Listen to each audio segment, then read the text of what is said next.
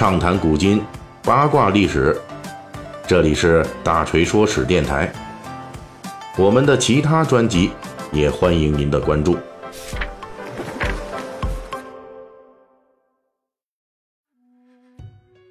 又到了咱们聊《水浒》的时候了啊！近期咱们一直聊这小说的官职，还有它背后的故事，那沉迷其中无法自拔。哎。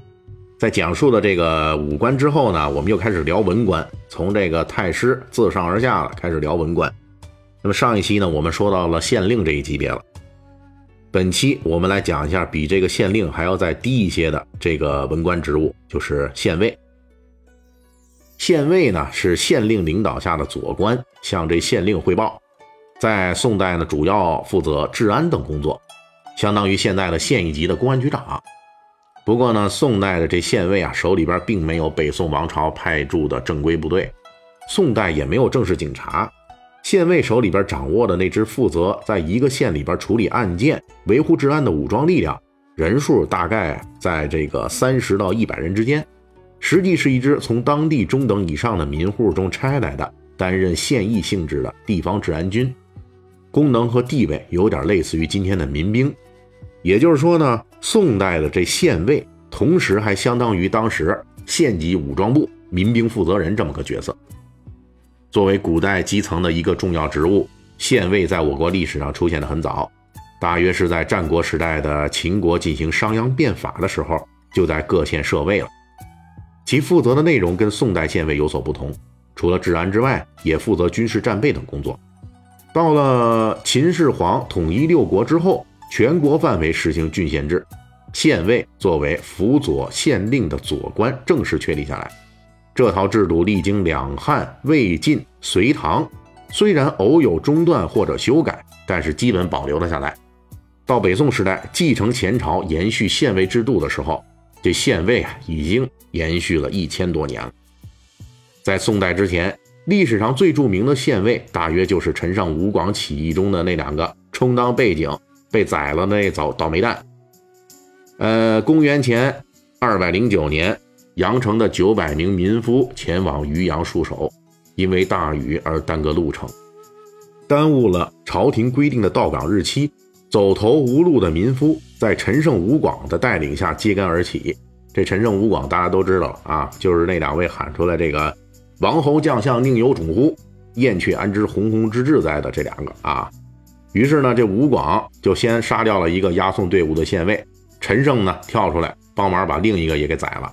这俩呢死于非命的县尉，虽然没有留下名字，却因为陈胜、吴广点燃的中国封建王朝历史上第一次大规模的农民起义的烈火，而被永远的载入史册。因为在此前的五代十国乱世中啊。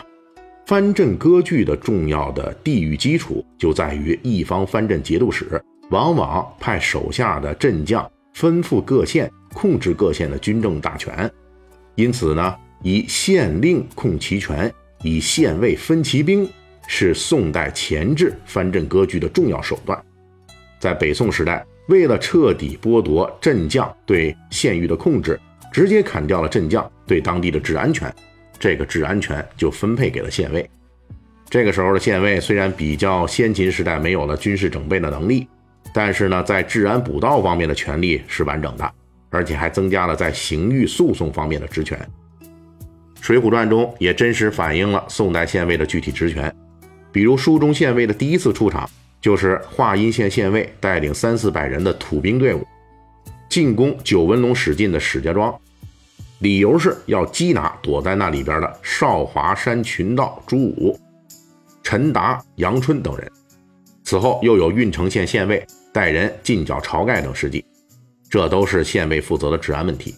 而后来武松大闹飞云浦，杀掉前来行刺的蒋门神徒弟并公差四人，以及杨雄、石秀翠屏山杀潘巧云，都是当地县尉出面善后，检查尸体，负责办案。这便是县尉的另外职能了。另外，《水浒传》中关于县尉的职权描述，大致就在这两个领域展开。而就是这两个领域，其实也反映了北宋县尉当时的尴尬处境。我们通过考察《水浒传》的县尉表现，不难发现，虽然在几次进攻梁山好汉的战斗中，县尉都是骑马带队前往的，但是县尉本人呢是从不出战的。在华阴县史家庄一战中，县尉派的是两个都头出阵对抗史进等人，俩都头被杀之后，县尉跑得比谁都快。而在郓城县追捕晁盖的一战中，县尉手下的都头插翅虎雷横和美髯公朱仝也是冲锋在前的主力。他俩一反水，给晁盖通风报信儿。县尉因为不在一线，所以一点办法都没有，导致晁盖等人顺利逃脱。书中虽然没有具体交代，但是我们从细节来判断，这俩县尉啊，出身文官的概率很高。按照北宋的规则，县尉就是彻头彻尾的文官。只不过在后来的执行中，北宋当政者也发现了，文官县尉带队剿匪，有的时候啊，因为这个文武殊途的问题，容易不给力啊，有点软，哎，有点怂。这《水浒传》中描写的县尉剿匪严重不利，跟北宋县尉遭遇的现实困境那是符合的。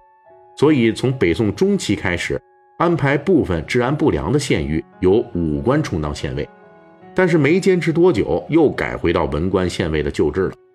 到了梁山好汉活动的北宋末年，又第二次改为部分治安不好的县域由武官担任县尉。为什么这武官当县尉这么不顺利呢？这么来回来去折腾？因为北宋王朝的施政者在实践中发现，武官当县尉啊，虽然这县尉的武力值够了，但是光有武力值并不能解决所有问题。北宋名臣苏辙，同时也是著名文学家。大文豪苏东坡的弟弟，他就曾经建议废止武官县尉，因为即便是武官优势明显的这个剿匪的这个领域，因为要讲究策略和方法，并不是光靠武力压制就能管用的。而且宋代由于压制武官，导致基层武官的文化素质普遍极差，有勇无谋。而县尉呢，除了负责剿匪治安之外，还负责呢刑狱诉讼、民事纠纷等等工作。这些职务对于武官来说，更是完全不能胜任。苏辙反对武官县尉的观点，就是来源于他在河北等地的寻访结果。苏辙说，这些地方的武官县尉啊，因为不懂法，胡乱断案，扰民问题非常严重。《水浒传》中描述的县尉带人去调查命案、勘察现场等事务，我们可以试想一下：你要是派一个抡刀骑马的武官县尉去，那结果会如何？当然了，县尉恢复文官设定倒是减少了扰民，但是县尉统领攻守们的战斗力再度变得非常水了。到了北宋末年，宋徽宗统治时期，虽然有限度的恢复了一点武官的县尉，但是大部分县尉还是文官的，县尉的战斗力始终也提不上来。这也正是《水浒传》中县尉战斗力的真实历史背景。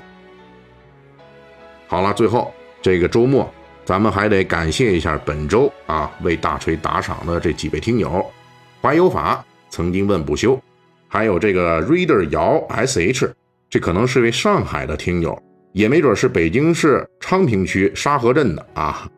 还有一位是一五三六九九九 gmae，哎呀，这个 ID 真是念起来可能是干一些什么地下工作的吧，这么神秘。呃，感谢这几位听友啊，本周为大锤打赏。